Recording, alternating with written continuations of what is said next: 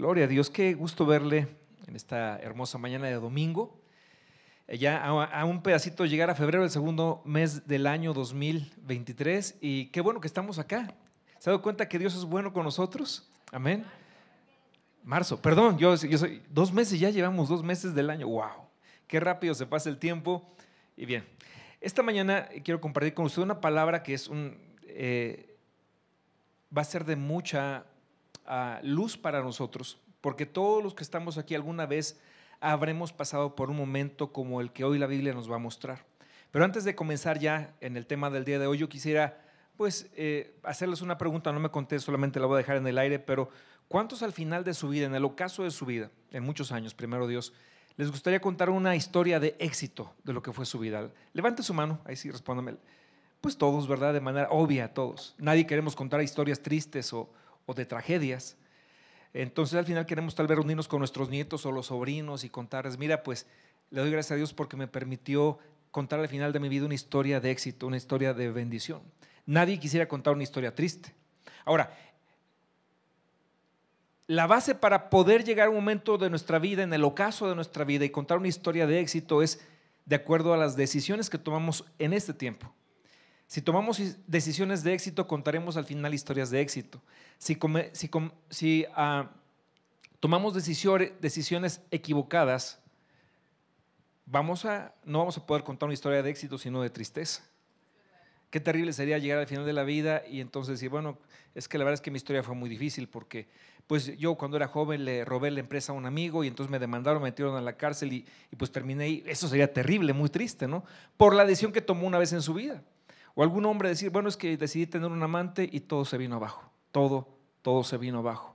Y no, no, tendrías una historia de éxito, pero si quieres contar una historia de éxito ahora, debes tomar decisiones inteligentes basadas en el consejo de la palabra de Dios. ¿Cuántos dicen amén?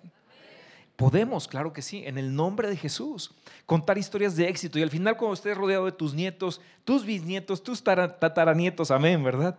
Poder contarles, Dios ha sido bueno me equivoqué, cometí algunos errores, pero Dios me levantó y me ayudó a tomar las decisiones correctas. Entonces, en la vida nos encontramos con personas que tomaron decisiones correctas y otros tomaron decisiones incorrectas. Y tal vez una persona que, que podría ah, contarnos mucho acerca de lo que significa tomar decisiones equivocadas y que al final pues todo eso lo llevó a una consecuencia trágica y fatal, sería precisamente Judas Iscariote. Hoy es el último mensaje eh, de esta serie que se llamó Volvámonos amigos de Dios. Hoy es el último. Hoy tiene que ver más bien con los amigos que en esta tierra nos ayudan a tomar las decisiones correctas. Amigos que te ayudan a evitar tomar decisiones equivocadas. Ese tipo de amigos de los cuales tú puedes o debes pedir a Dios, Señor, regálame amigos así, sabios, amigos sabios, amigos santos, amigos íntegros, que me adviertan cuando estoy a punto de tomar una decisión equivocada, de tomar un camino que no es el correcto. Entonces, lo menciono primeramente porque todos alguna vez hemos tomado alguna decisión equivocada. Sí, todos, todos. Absoluta, creo que todos. Si tienes más de, de 18 años, todos hemos tomado alguna decisión equivocada en algún momento. Eso no es el problema. El problema es no saber eh, corregir la situación. Pero todos lo habremos tomado. Pero hay decisiones equivocadas y hay decisiones fatales. Hay decisiones que trastornan completamente el futuro de una persona. La gente que está en la cárcel en este momento porque algún día en un arrebato de ira, de enojo, de coraje, tomó una decisión equivocada y se van a pasar mucho tiempo ahí adentro. Eso fue una decisión fatal. Hay de, decisiones a decisiones. Hay personas que pueden, a lo mejor no combinó tus, zapatos con tu vestido y no pasa nada, ¿verdad? eso no tiene mayor problema. A lo mejor, no sé, te equivocaste eh, al elegir una carrera. Bueno, lo puedes reparar en el camino, no es tan trágico. Ojalá no te equivoques, debes tomar decisiones muy acertadas para no perder tiempo. Pero hay decisiones que son fatales y que no hay vuelta atrás. Entonces, que Dios nos ayude a tomar las decisiones correctas. Y hay una persona en la Biblia que te decía que, nos enseña con su vida lo que es, decir, es tomar una decisión fatal. Y me refiero precisamente a Judas Iscariote. ¿Se podrá aprender algo de Judas? El Iscariote, porque había dos Judas. Judas, el no Iscariote, así le llama la Biblia, y Judas Iscariote. Ahora, pues cuando tú piensas en Judas, ¿qué es lo primero que te viene a la cabeza? Por favor, ayúdame. ¿Quién me puede ayudar? Al unísono, ¿verdad? Traición. Fue un traidor. Traicionó al maestro. Pero te quisiera hacer otra pregunta. ¿Judas siempre fue así? Judas siempre fue una mala persona. Judas siempre fue una... Yo creo que no. Porque si no, ¿por qué lo eligió el maestro para que fuera parte de los doce apóstoles? Cuando el Señor eligió a sus doce discípulos que andarían con él, dice la Biblia que fue toda la noche a orar al monte. Y cuando bajó, llamó a doce para que estuviesen cerca de él. El primer llamado que Dios tuvo para con sus discípulos y lo tiene para nosotros es para estar cerca de él. ¿Por qué te eligió después a ti para ser su discípulo? La primera gran razón es para que, repite conmigo fuerte, para que yo esté cerca de él. Dios quiere que tú estés cerca de él. Llamó a doce para que estuviesen cerca de él y entre ellos estaba, pues estaba Pedro, estaba Judas Iscariote, estaba, ah, estaba el apóstol Juan, estaba Jacobo, estaba Andrés, estaba, por cierto, le recomiendo mucho una serie que puedes encontrar en Netflix ahora, se llama The Chosen, es una serie maravillosa acerca de la vida de Jesús. ¿Quieres más detalles? El pastor Luis Antonio, que es fan de Chosen, te la puedes toquear completita. Entonces, pero es una gran serie, de verdad. Mírala, es, bellísima. De hecho, la, canción que vimos hace un rato con el video es, es, el, tema original de, de esta serie. Pero bueno, Jesús los eligió, eligió a doce, y entre esos doce eligió a Judas Iscariote. Y en un tiempo Jesús amó a Judas, siempre lo amó, siempre lo amó. De hecho, aun cuando él un día lo traicionó, Jesús lo siguió amando. Le lavó los pies la noche en que fue entregado por él. Le lavó los pies, comió con él. Le tenía tanta confianza Judas a Jesús y Judas con eh, eh, y Jesús a Judas y Judas a Jesús que dice la Biblia que Judas podía tomar del pan del plato de Jesús. Para eso se requiere mucha confianza. Mis hijos lo hacían hasta que dije, ya están muy grandes ya, ¿verdad? O sea, pero de chiquitos era, con Santiago era todo el tiempo, o sea, era agarrar de mi comida, de mi plato, de un, mi taco, y no me preguntaba por la alta confianza que tenía con su papá y que tiene. Ya no lo dejo porque se ve mal. Pero no sabes hasta qué edad tuve que quitarle la. Eh, se pudo él quitar esa, esa costumbre, ¿no? Pero era por una suma confianza y cariño que él tenía conmigo, que yo tenía con él. De ese nivel era el cariño de Judas a Jesús y de Jesús a Judas. ¿Estamos todos aquí atendiendo la palabra? ¿Sí? Ok. Ponga mucha atención porque esta palabra te va ayudar. a mí me bendijo mucho, te va a bendecir mucho a ti. Era tal la relación de Jesús con Judas que en el en uno de los, tú lo vas a buscar en tu casa, hay un salmo donde habla de esta relación de Jesús con Judas. Proféticamente, eh, el Mesías habla de esa traición que sufrió a partir de un amigo, le llama amigo, alguien con quien compartía dulces secretos, alguien que era una persona en quien podía confiar, caminaba con él, era muy cercano a Jesús. Bueno, tan cercano era Judas que incluso Jesús le confió la tesorería del ministerio a Judas. aparte de los atributos que tenía Judas de manera eh, amistosa con Jesús, era una persona que, que, tenía habilidades financieras. Le dijo, ok, Judas, te vas a encargar de esto porque te tengo toda la confianza. Le confió esa alta responsabilidad a su amigo Judas.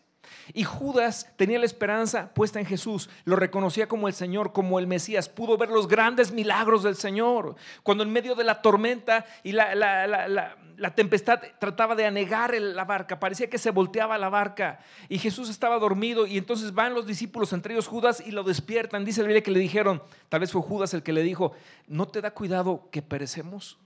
¿No tienes cuidado que, que, nos estamos muriendo y el Señor Jesús se levanta, se pone en pie y dice la Biblia que reprende al mar, reprende la tempestad, dice, mar calla, viento enmudece y en ese momento viene una bonanza. Judas vio eso. Judas vio cómo resucitó a Lázaro de entre los muertos, salió de la tumba Lázaro caminando. Judas vio cuando Jesús multiplicó cinco panes y dos peces para que comiera toda una multitud. Esta vez toma las fotos de frente, hijo, por favor. Ah, hey, acá. Ahora la foto de frente para que salgan los colores porque luego salen muy oscuras. Y tengo que avisar algunas cosas, pero bueno.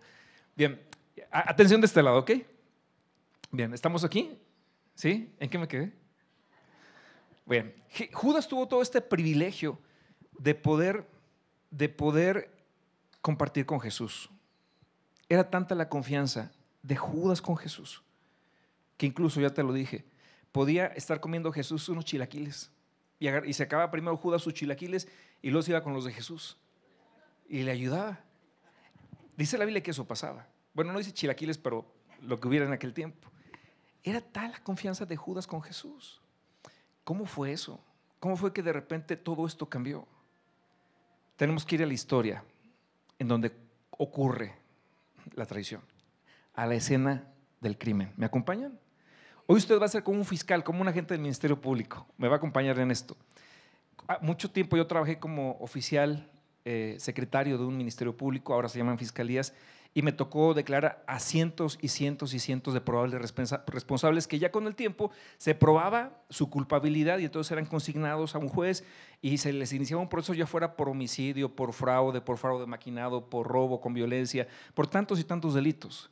Fui parte de, sus historias en un momento dado porque la primera persona con la que ellos rindieron una declaración una vez que habían cometido el delito y que fueron aprendidos era conmigo. Entonces llegaron conmigo y yo les tomaba a sus generales y sus generales no creía que era Pancho Villa y Emiliano Zapata. Los generales en una carpeta de investigación son precisamente los datos personales fundamentales de la persona, valga la redundancia. Nombre, dirección, nombre de los padres, eh, eh, religión. Por favor, si un día usted cae por allá, no diga que es cristiano, ¿ok?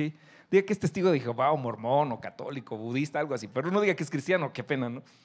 Pero entonces tomas todos esos datos, pregunta si es adicto, si a algún tipo de nervante, psicotrópico, droga, y tú vas formando, ¿verdad?, todo un perfil de esa gente, de esa persona.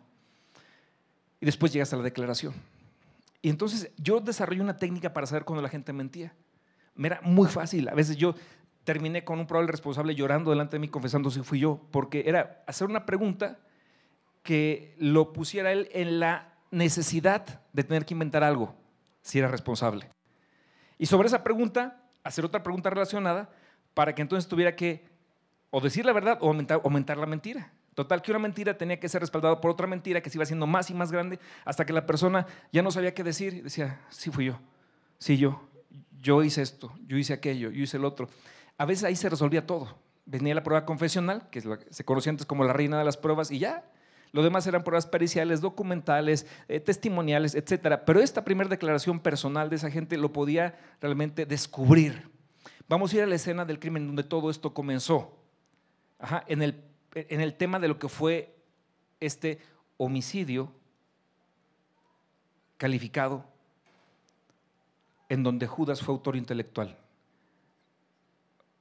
en donde Judas actuó con premeditación, alevosía y ventaja contra su mejor amigo. ¿Cómo llegó ahí? ¿Cómo ocurrió esto? ¿Quieren saberlo? Venga la próxima semana y le cuento. No, se Hoy le voy a contar absolutamente todo lo que dice la palabra de Dios. Dice la Biblia que Judas no siempre fue malo, fue parte de los doce. Pero un día tomó esta decisión fatal que acabó con la vida de su maestro, de su mejor amigo. Pero lo que impulsó esta decisión fue un problema de arrogancia, lo vamos a ver hoy. Y es que en la vida de este personaje apareció esta enfermedad que es silenciosa, que es progresiva, que muchos padecemos, pero que es mortal. Y ello resultó en las consecuencias catastróficas de su propio suicidio. Bien, Lucas capítulo 22, verso 3 al 6, uno de los pasajes más sombríos en la historia de la humanidad, dice la Biblia. Verso 3, y entró Satanás, Lucas 22, 3, y entró Satanás en Judas, que tenía por sobrenombre Iscariote, el cual era uno del número de los doce. Judas, el nombre Judas, por si usted no lo sabe, significa alabanza, Judá o Judá. Es un nombre muy bonito. ¿Lo echó a perder Judas? Sí, pero originalmente es un nombre bellísimo. Significa alabanza. Jesús es el león de la tribu de Judá. Esa noche dice la Biblia que y entró Satanás en Judas por sobrenombre Iscariote, el cual era uno del número de los doce, los más cercanos a Jesús. Y este fue y habló con los principales sacerdotes y con los jefes de la guardia de cómo se lo entregaría. Ellos se alegraron y convinieron en darle dinero. Entonces ya no solamente había arrogancia, ahora había un problema de codicia y vamos a ver cuál fue su origen en un momento, en un momento más, ¿no? Pero, y él se comprometió y buscaba una oportunidad para entregárselo a espaldas del pueblo. En otra versión dice para entregárselo en un momento que él estuviera solo. O sea, hubo una maquinación completa para perpetrar este crimen, para traicionar al Señor. No solamente era su amigo, era su Señor, era Dios. Ahora, si quieres una vida triunfante, toma nota.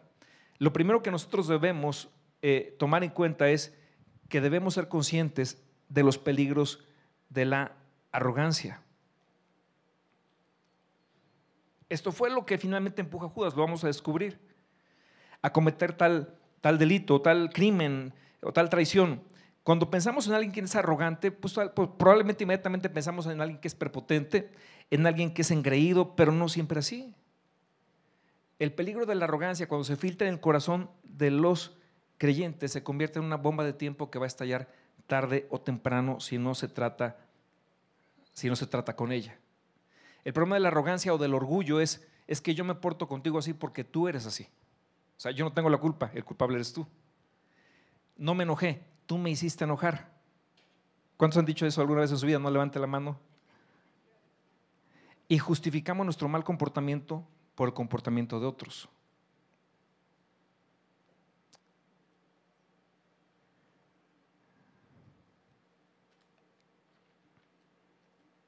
Debemos ser conscientes de los peligros del orgullo. Todo empezó cuando Judas vio en Jesús algo que simplemente no le gustó. Hubo una diferencia de opiniones. Si vamos al Evangelio para descubrir qué pasó, se van a dar cuenta que en el Evangelio, en la Biblia, hay una escena, hay un punto de inflexión en la vida de Judas donde Judas cambia su percepción, su perspectiva de Jesús. Porque yo estoy seguro que Judas lo admiraba, que, Jesús que Judas tenía su, su esperanza puesta en Jesús, pero de repente vio algo en su maestro que no le gustó. Y a él quizá no le gustó, y también probablemente por lo que dice la Biblia, tampoco le gustó a sus discípulos. La arrogancia empieza muchas veces con una simple diferencia de opiniones que no se trató bien. La convicción que Judas tenía de que yo tengo la razón y que tú estás mal, por ejemplo, es muy común en los matrimonios, en las parejas cuando tienen problemas. Es que yo estoy bien, tú estás mal. Y llámale a que quieras, para que se dé cuenta que el que tiene el, error eres tú. Yo, yo se lo voy a demostrar. Es un problema de percepción, de opiniones, te decía.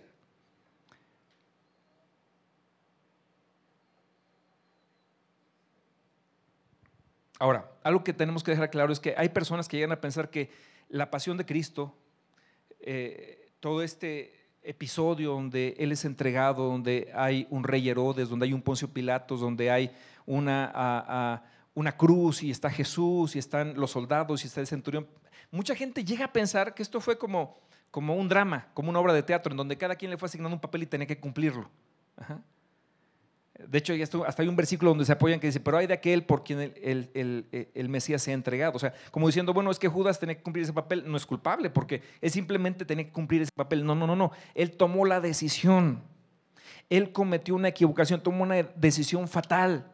No es que estaba predestinado que él fallara de esa manera. No, no, porque entonces, pues, pues, ¿para qué estamos aquí? Es como, pues aquí nos tocó vivir. Pues ya qué, ¿verdad? No, no, no. Cada quien en su vida toma decisiones y Judas tomó una decisión. El hecho de que Dios conoce, conoce, el futuro y sabe todo lo que va a pasar no significaba que él estuviera obligado a hacer eso, pero Judas tomó la decisión de entregar a su maestro, de traicionarlo. La historia la encontramos en Mateo 26, verso 6. Por favor, si me acompañas. Es una historia, de hecho, en origen maravillosa, muy, muy hermosa.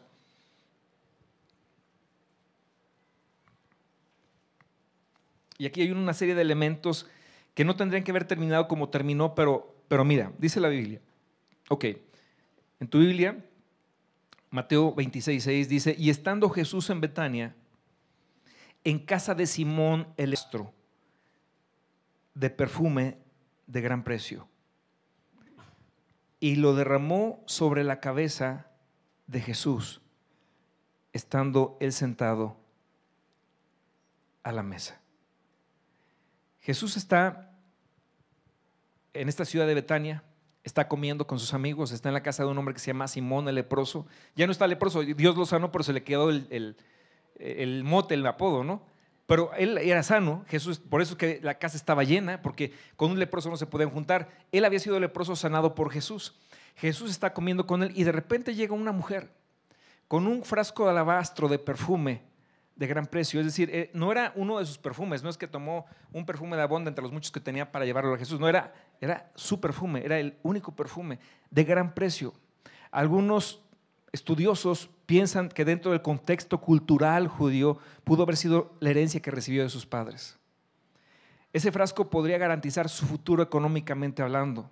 Algunos eh, eh, fijan su precio entre 30 mil a 60 mil dólares actuales, es decir, hasta un millón doscientos mil pesos pudo ver. No es que era la fabricación de perfumes como ahora que se fabrican en serie, era un perfume de gran precio, costaba mucho dinero. Y cuando Jesús está comiendo ahí en medio de sus amigos, ella llega y llega con un corazón de adoración completamente rendido a Él. Está sabiendo lo que, ella está consciente de lo que va a hacer y lo hace con mucho amor. Llega y derrama este frasco de perfume sobre su maestro para ungirlo y lo unge y ella está adorando y seguramente por el nivel de adoración ella está llorando y lo adora. Y dice, Señor, te adoro. Gracias, muchas gracias por haberme librado. Algunos piensan, no, no, no, no, no se puede eh, ah, ser certero en esto, pero algunos piensan que ella era María Magdalena, una mujer que había sido libre de siete demonios.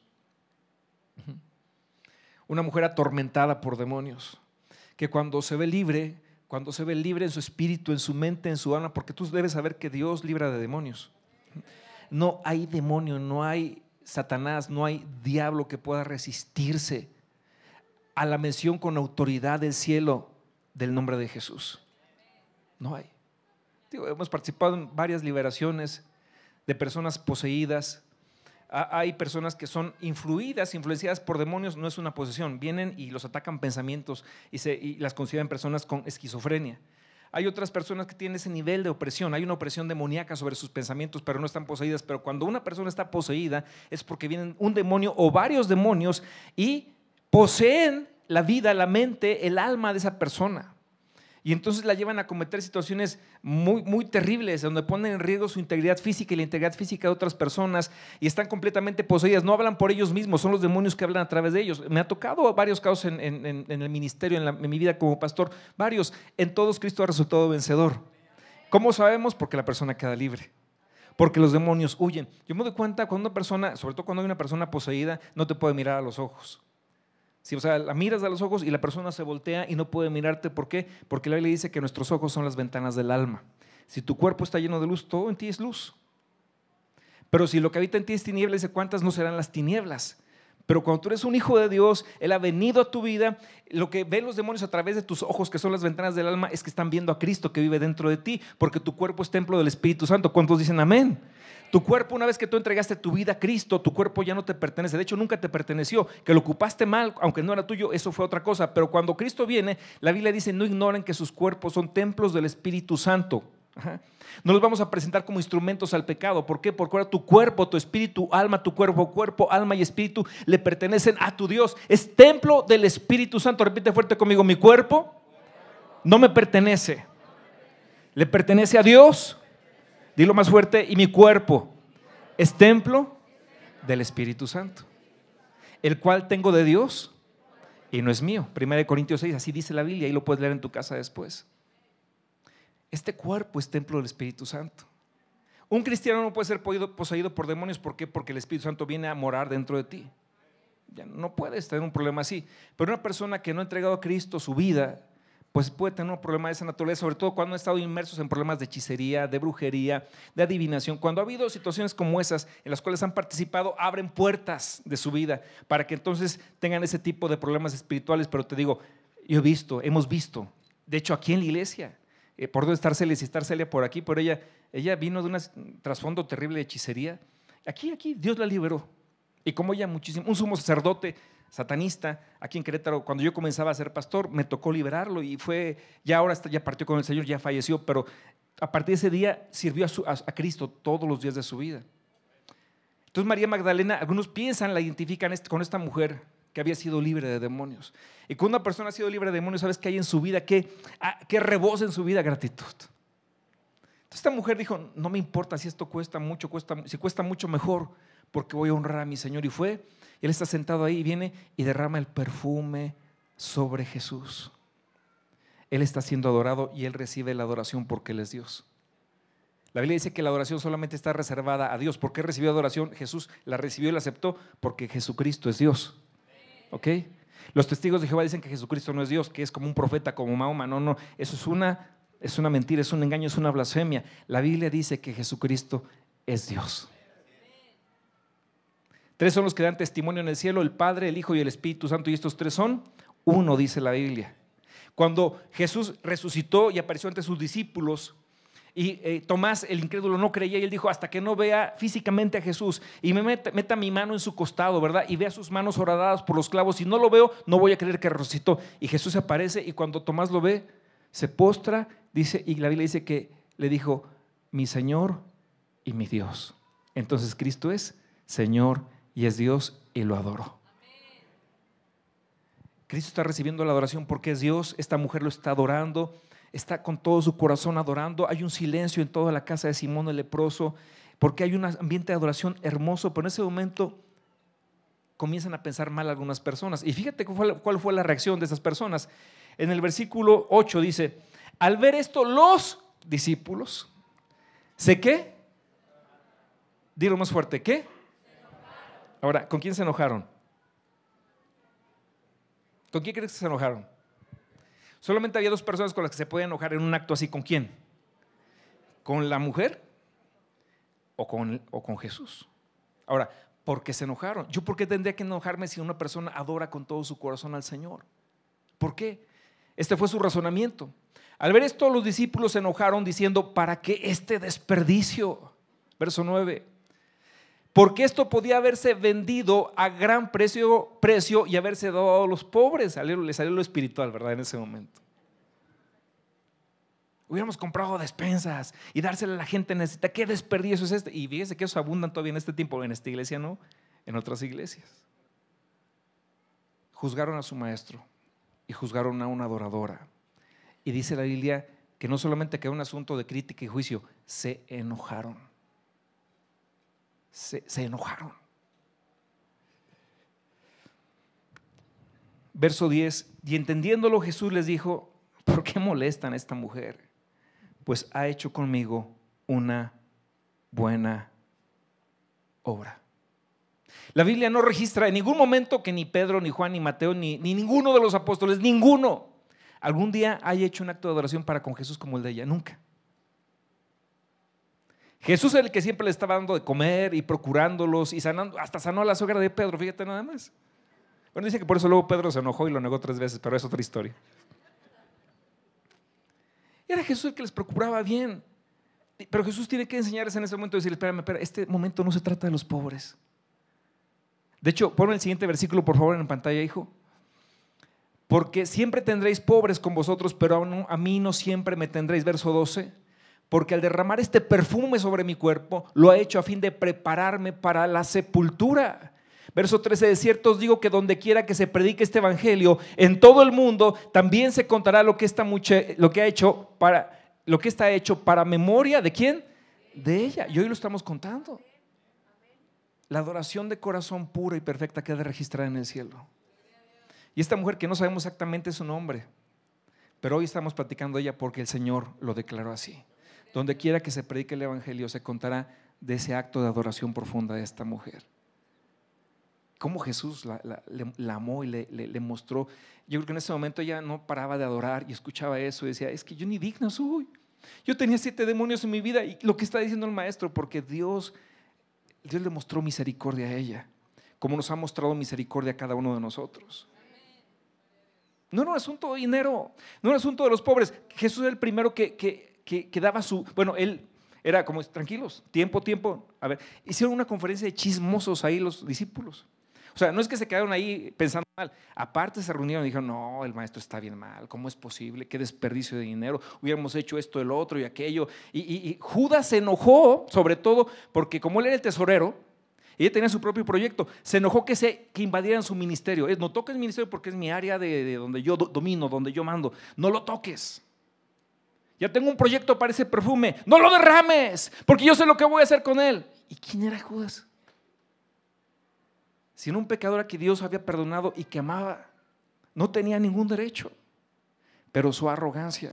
Y Cristo viene, porque es lo que entendemos de la Escritura, Cristo viene, entra en esa conferencia y le dice, a ver, tranquilos, no se trata de los pobres. En este momento es una adoración que ella me está dando, preparándome para la sepultura. Lo que ha hecho esta mujer esta tarde va a quedar registrado en la eternidad, donde quiera que se prediquen las buenas noticias de salvación. El Evangelio van a hablar de ella, porque esto es adoración para Dios. Y cuando él empieza y, les recrimina su situación, porque él es Dios, viene y lo redarguye en su espíritu y viene y habla con ellos y les explica y les dice, en ese momento dice la Biblia que todos se arrepintieron.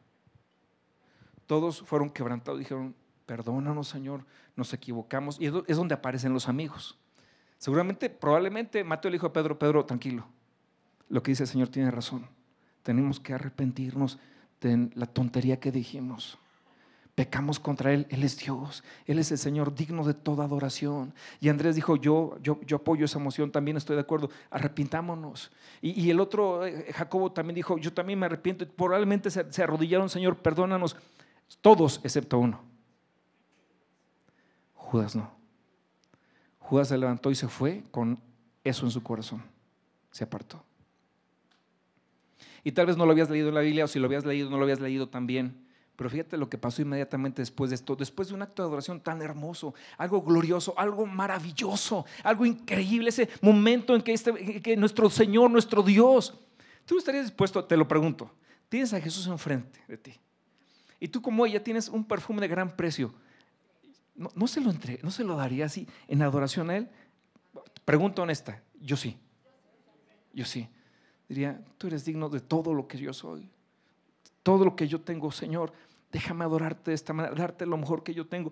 Y lo adora, y lo, y lo adoraría así. Yo creo que lo haría. Espero que mi corazón me engañe, pero yo creo que lo haría. pero, pero ya, es más, lo haría primero para que nadie me ganara. Yo quisiera ser parte de esa historia.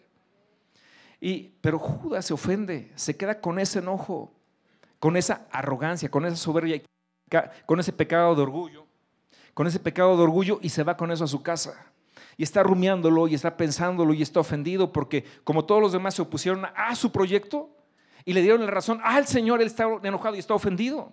Y se va y, entonces él dice, tengo que contarle esto a alguien más, alguien que me escuche, alguien que sí me dé oídos, que me preste sus oídos para contarles de esto que yo considero una gran injusticia. Y los encontró. Mi esposa lo predicaba hace 15 días. ¿Te acuerdas cuando hablaba, si tu hermano peca contra ti, ¿qué dice la Biblia? Ve y cuéntaselo todo el mundo. ¿Así dice la Biblia? No. Dice la Biblia en Mateo capítulo 18, si tu hermano peca contra ti, ve tú y él, y estando solos, repite conmigo fuerte, solos, platica con él. Si te escucha, habrás ganado a tu hermano. Dios no quiere perder, Dios quiere que tú ganes. Dios no quiere que haya una ruptura. Dios no quiere que haya una desaveniencia, Dios no quiere que haya una separación, no, Dios quiere que haya una victoria de unidad, de perdón, reconciliación y amistad en Cristo. Si te oyó, has ganado a tu hermano, no hay mayor victoria en ese momento que esto, ganaste la confianza y la amistad de tu hermano, se reconciliaron, pediste perdón o te pidió perdón, dijiste te perdono o dijiste perdóname de corazón, lo siento mucho, me equivoqué, habrás ganado a tu hermano. Si no te oye, que puede pasar, Dice, bueno, entonces ve con otros dos o tres testigos, amigos suyos que escuchen y en boca de ellos, tú, perdón, y en oído de ellos tú vuelves a hablar con tu hermano. Si no, bueno, hay un paso, paso dos, paso tres, paso cuatro. Mucha gente se salta el paso uno. Y cuando siente que alguien lo ofendió, no va con quien piensa que lo ofendió, va con dos o tres, no para traerlos como testigos, sino para contarles de la injusticia que le cometieron. Y entonces eso se convierte en una bomba expansiva de tiempo porque la amargura comienza a afectar a otro y a otro y a otro. Y al rato alguien que ni siquiera tenía algo contra la persona en una situación, ahora piensa mal y cuando lo ve dice, mm, sí, no, pues ya, ya sé lo que hizo con mi hermano, ¿verdad? Lo que le dijo, lo que le pasó, lo que... Y entonces es lo que quiere Satanás, provocar división, porque la división nos debilita. Pero el Señor Jesús dijo, ve con tu hermano y a solas, habla con él. Y mira, me sentí ofendido por esto, quiero que me des tu versión. ¿Qué pasó? Tengo que pedirte perdón por algo, me tienes que perdonar lo que sea, pero yo no quiero estar mal contigo. Vamos a arreglar esto. Y allá hay victoria en el nombre de Jesús. Dale un fuerte aplauso al Señor.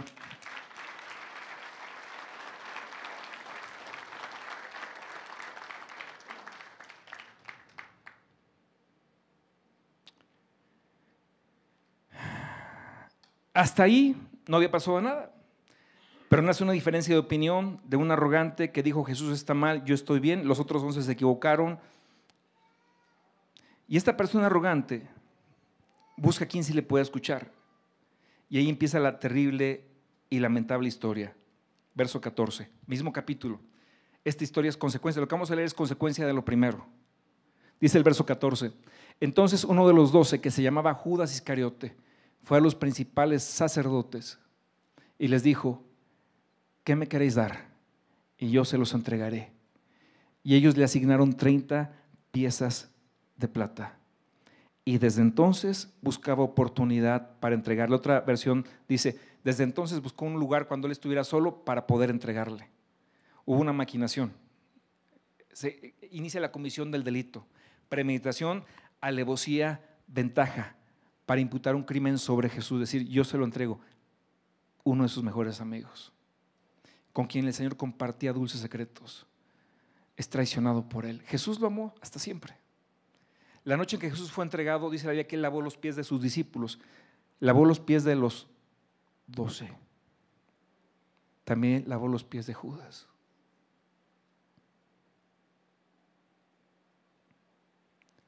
Y esta escena es impresionante. Jesús sabe lo que va a hacer él esa noche. Y sin embargo, él lava sus pies, imagino que lo miraba y Jesús le dolía porque sabía lo que él iba a hacer. Y Judas tenía todo esto en su cabeza. En ese momento todavía Satanás no llena su corazón, pero le está dando lugar a Satanás. La Biblia dice, cuando uno es tentado, no diga que fue tentado de Dios, porque Dios no tienta a nadie. Repite conmigo fuerte, Dios, Dios no tienta a nadie. Es que Dios me hizo caer en esa tentación. No, Dios no tienta a nadie. Cada quien es atraído, seducido de su propia concupiscencia, de sus malos deseos. Y una vez que es atrapado por sus malos deseos, esos malos deseos dan a luz el pecado. Hay todo un proceso de concepción. No es que, ay, caí, pequé ahorita, no me tropecé ya. No, hubo un proceso en el cual tú tomaste una decisión. Judas tomó una decisión. Y mientras veía a Jesús lavar sus pies, él estaba maquinando, ¿cómo le voy a hacer? ¿En qué momento? Saliendo de aquí, después de la cena, voy a traer a los soldados, voy a traer a los sumos voy a traer a todo para que lo aprendan, para que... Y él está con todo eso en su corazón por una diferencia de opiniones. Por esto quiero, o sea, lo que quiero que lleguemos en esta mañana es que, fíjate, lo que un, algo tan mínimo puede provocar en un matrimonio, en una relación, en una relación de padres e hijos, en una congregación, en una oficina, en un trabajo. Cuida tu corazón. La Biblia dice, sobre toda cosa guardada, guarda tu corazón porque del mana la vida. No permitas que se llene de impurezas. No permitas que otro venga y te siembre cosas que no están bien. Que alguien venga y te siembre murmuración, chisme, juicio. Eh, no permitas. ¿Por qué? Porque de tu corazón mana la vida. Y Dios quiere que tú... ¿Cuál es tu alabastro, alabastro más caro que le puedes entregar? Tu corazón. Limpio, puro, delante de Él. Incluso cuando hemos fallado, dice la Biblia, si alguno ha pecado, abogado tenemos para con el Padre a Jesucristo el justo. Y cuando nos arrepentimos es adoración delante de Él. Señor, me equivoqué, te pido que me perdones, te lo ruego, Padre. Todos hemos sido llamados. Jesús cuando llamó a los doce, quiero repetirlo, cuando Jesús elige a los doce, entre ellos a Judas, dice la Biblia que oró toda la noche, está en el monte orando. Y al otro día dice que llamó de entre todos, que eran muchísimos, llamó solamente a doce, para que estuviesen cerca de Él. Tu primer llamado en tu vida es que esté cerca de Jesús. Mira, amado, amada, no importa la edad que tengas, si eres un adolescente, un niño, un joven, un adulto, un padre de familia, una mujer, en la etapa de vida que estés viviendo, Dios quiere que estés cerca de Él, que le busques con todo tu corazón, que cada vez que Él te dice, hijo, es por aquí, tú digas, Señor, voy con todo porque tú vas conmigo. Si tú dices por ahí, yo voy con todo en tu nombre, Señor, porque yo sé que voy a obtener la victoria. Cada día es una aventura nueva con Jesús donde Dios te promete que te va a ir bien. Desde que te levantas hasta el anochecer, tómate de la mano del Maestro, tómate de la mano del Señor. Deja que Él te guíe, que llene tu corazón de gozo, de su alegría, de su esperanza, de su fe, de su poder. Nada es imposible para Dios. Aunque a veces las circunstancias adversas de la vida te rodean, te golpean. Si Dios está contigo, ¿quién contra ti? Te puedes levantar nuevamente en el nombre de Jesús y probar la victoria que solamente Dios puede darte. Dale un fuerte aplauso al Señor. Él es fiel y verdadero, fiel y verdadero fiel y verdadero. Dios quiere que pruebes, que, que, gustes de las bondades de su amistad. Por favor, búscame aquel versículo, hijo, que dice, vuélvete en amistad con Dios. Vuélvete en amistad con Dios. Es un consejo en el libro de Job. Que dice, vuélvete. Yo te decía al principio de esta serie, muchos, muchos que cuando han aceptado a Cristo, todos los que han aceptado a Cristo en su corazón en ese momento pasan a ser parte de la familia de Dios, hijos de Dios siervos de Dios, si tú quieres, que también es un gran título, pero hijos de Dios. Pero hay una diferencia entre ser hijo y ser amigo. Un padre de familia puede tener hijos, pero puede estar quebrada su relación con ellos. Dios no solamente, él, ama que tú seas su hijo, porque te da todos los derechos, Él te sigue amando como padre, pero Él quiere que pases a este nivel. Job es 22-21 de Job, por favor, ¿no? Y ahí dice, Señor,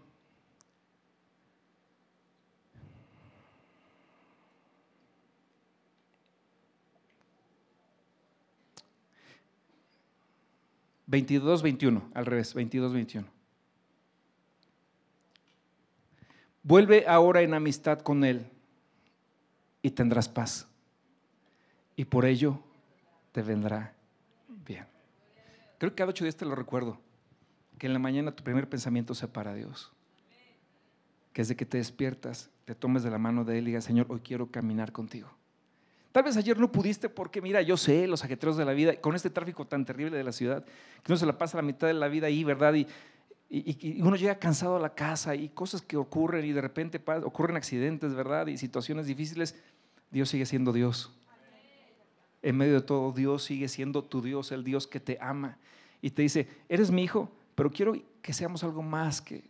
Ya es una relación maravillosa, eso te da vida eterna. Eres hijo de Dios, gloria a Dios. Has pasado de muerte a vida, eres parte de la familia de Dios, pero ese Dios, pero quiero algo más contigo.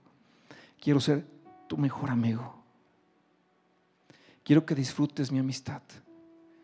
Quiero que sepas de todas las ventajas y provechos y bendiciones y beneficios que tienes tan solo porque Dios es tu Padre y es tu amigo. Y Jesús les dijo, ya no les llamaré siervos porque el siervo no sabe lo que hace su Señor, pero les voy a llamar amigos. Abraham fue, con, quien comenzamos toda esta serie, ese tremendo hombre de Dios. Abraham fue llamado amigo de Dios porque le creyó a Dios. Y si Dios le decía esto, eso, lo otro, lo otro, quédate aquí, quédate aquí, vete para allá, vete para allá. Cuando Dios le llama cualquier cosa, incluso los detalles, incluso iba más allá de lo que Dios no le pedía, pero que fincaba proféticamente lo que Dios más adelante establecería para su, para su pueblo como un principio. Cuando viene, ¿te acuerdas? Cuando tuvo la oportunidad de, dar honor al rey de, Sodoma, ¿te acuerdas que vimos esa, predicación? Viene de la, de la victoria poderosa que Abraham tuvo contra aquella delincuencia organizada de aquel tiempo, regresa con todo el botín, con todas las personas que habían llevado cautivas, viene un victorioso. Y cuando llega a la, ciudad se encuentra con el rey de Sodoma. Te dije, el rey de Sodoma era un hombre pervertido, perverso. Imagínate el tipo de fiesta, porque en aquel tiempo la persona que se le victorioso en una batalla, que había recuperado el botín, las riquezas robadas por el enemigo y a las personas cautivas, las recuperaba, las traía a libertad. El rey beneficiado lo recibía con un gran banquete, una super fiesta. Imagínate la fiesta del rey de Sodoma espantosa, como los Grammys más o menos, horrible, diabólica, satánica, para una fiesta, para el mundo. Y Abraham viene con esta gran riqueza y está el rey de Sodoma y lo mira y sabe que es un banquete en su honor. Y Abraham lo mira, pero mira que adelante está Melquisedec, el rey de Salem, que significa rey de paz que no tiene genealogía ni principio de días ni fin de años. Era Jesús, Jesucristo el Hijo de Dios.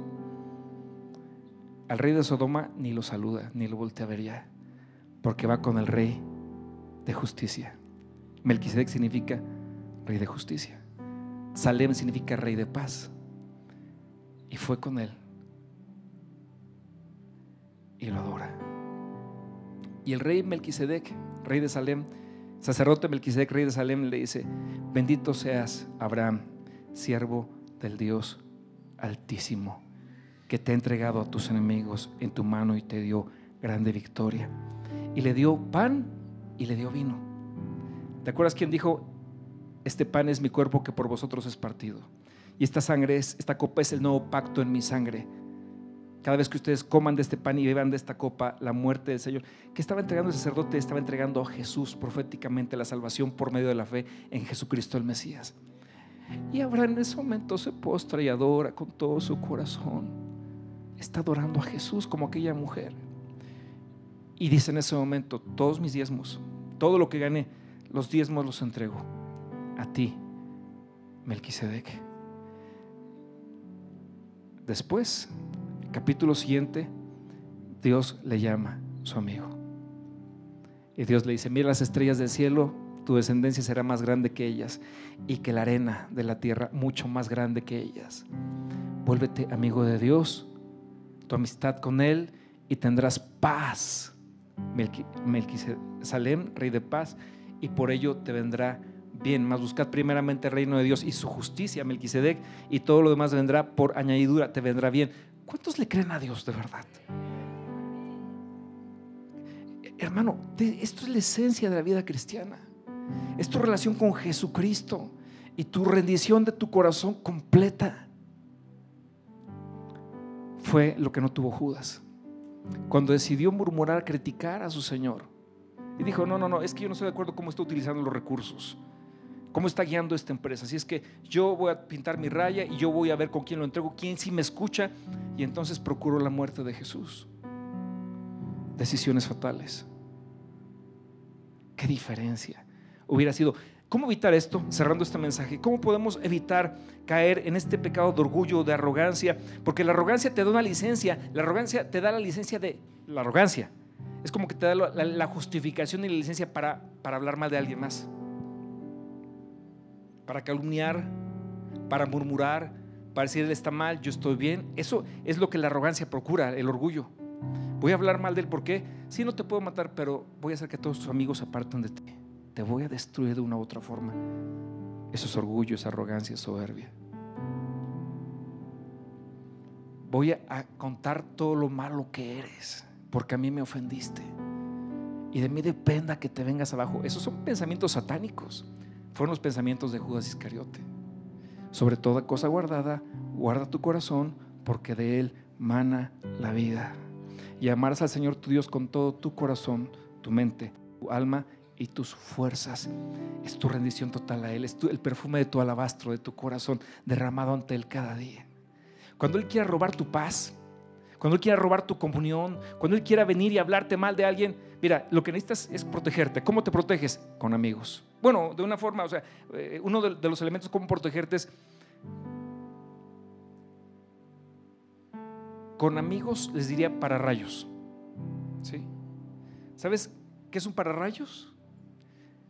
¿Sabes para qué sirven los pararrayos? Los ingenieros, levanta la mano los ingenieros están aquí en la, iglesia en este momento. Todos los ingenieros, un ingeniero otro ingeniero, otro ingeniero, otro ingeniero, otro ingeniero, otro ingeniero, acá otro ingeniero.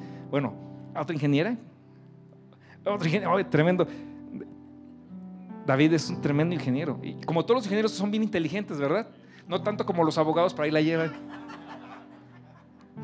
Pero David, yo los demás no tengo todo el tanto de conocerlos, pero a, si te conozco al hermano Arellano, por ahí debe andar, que también es un hombre. Ahí está acá el hermano Arellano. Como no puedo preguntarle a todos porque no nos alcanza el tiempo, hermano Arellano, ¿para qué sirve un pararrayos y qué es un pararrayos, por favor? Póngase de pie, por favor. Es para aterrizar la energía que cae en el rayo. Aterrizar la energía que viene en el rayo, va a tierra. Muy bien. ¿Estás de acuerdo, David? ¿Perdón? ¿Estás de acuerdo? Sí. Ok. Bien. Este edificio tiene un pararrayos. Y ha habido tormentas eléctricas en la ciudad. Han pasado rayos aquí cerca cuando ha llovido muy fuerte, que escucha la explosión y se queman árboles y muchas cosas. Estamos en una parte alta. A este edificio nunca le ha pasado nada porque tenemos un pararrayos. Y cuando el rayo viene, seguramente ha venido uno. Lo que hace el pararrayos es lo que dijo el hermano Arellano. Absorbe la energía, los, no sé, millones de volts, no sé cómo se miden. O, el pararrayos los toma los baja hasta la tierra porque está conectado a la tierra y ahí se expande la energía y no causa daño. Bueno, ha habido personas que les caen rayos, ¿sí? Ha, habido, ha habido gente que dice que me parto un rayo, no diga eso porque luego pasa.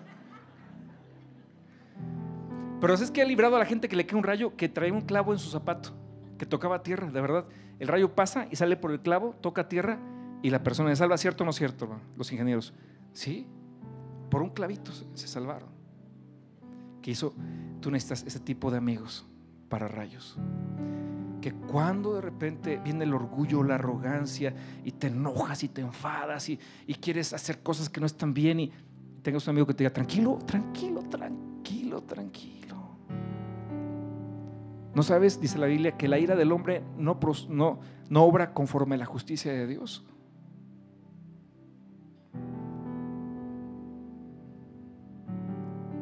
¿No sabes que antes eras hijo de ira? Dice antes éramos hijos de ira, así, así nos llamaba la Biblia. Que te, eras de mecha corta y te explotabas y hacías un relajo y ya no eres hijo de ira, ahora eres hijo de Dios. A ver, hermano, ¿no te acuerdas que a paz te llamó el Señor? ¿No te acuerdas que el sabio pasa por alto la ofensa? ¿No recuerdas que la palabra del Señor te dice que, que, nosotros, ok, si vas a hablar mal de alguien, no, no, no, no, no, conmigo no tienes que arreglarlo. Dice la Biblia que tú vayas con tu hermano y te pongas de acuerdo. Si no te hace caso, me llamas yo con amor iré para poder cubrir este asunto. Pero no vas a resolver nada contándome el mal de alguien. No vas a resolver nada. Prosigue los pasos que el plan de Dios establece. Te contienen. Amigos para rayos. Amigos que sean íntegros, que digan, no vamos a hablar mal de nadie que no se encuentra ahorita. Me ha pasado. No es que fulano tal me dijo y me hizo y por ahí va pasando el fulano. A ver, fulano, ven para acá, a ver qué pasó. No, nada, todo está muy bien. Y pues así son también, ¿verdad? Se les... No, tienes que ser íntegro, tener amigos íntegros. Todos podemos ser ofendidos todo el tiempo. Yo podría ofenderte sin darme cuenta. No, de verdad nunca sería mi intención ofenderte. Líbrame Dios. Pero podría ofenderte, sí, porque soy una persona que puedo cometer errores. Fue mi intención, ¿no? Pero puedes venir conmigo y decirme, pastor, creo que esto no estuvo bien. Y a lo mejor, no, no a lo mejor sí, te voy a decir, pues perdóname, de verdad no me di cuenta, lo siento mucho, porque yo sé lo que es guardar un resentimiento, te abruma, te desgasta, limita tu capacidad de comunión con Dios, te impide la revelación. Entonces yo no quiero que caigamos en algo así. Te perdono de todo corazón. Vamos a darle gloria a Dios en el nombre de Jesús. Hermano, haz eso en tu vida. Dice la Biblia que no se ponga el sol sobre vuestro enojo. Así dice la Biblia. Hablando del tema, no se ponga el sol sobre vuestro enojo. ¿Qué, quiere decir? Que antes de que venga la noche, tú ya pensaste la forma de solucionar el problema. ¿Para qué te vas a la cama con amargura? Con resentimiento, con enojo. No se ponga el sol sobre vuestro enojo. Levanta el teléfono, habla con la persona y dile, hermano, perdóname. O, sabes que esto pasó, me sentí ofendido, pero explícame qué pasó. Busca la reconciliación inmediatamente, inmediatamente. No des lugar al diablo, dice la palabra de Dios. No, no permitas que, que un Judas se levante en tu generación. No nos conviene.